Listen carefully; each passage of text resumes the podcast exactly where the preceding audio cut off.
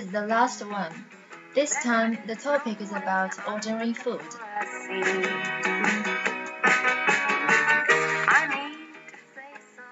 The food we mentioned in the conversation belongs to Yu cuisine. It's called 水煮鱼. Now let's begin. I love my room. I'm getting used to 你们这儿有什么特色菜？ 我们的特色菜是水煮鱼听起来不错来一份儿。您吃得惯又麻又辣的菜吗？我没吃过想尝一尝。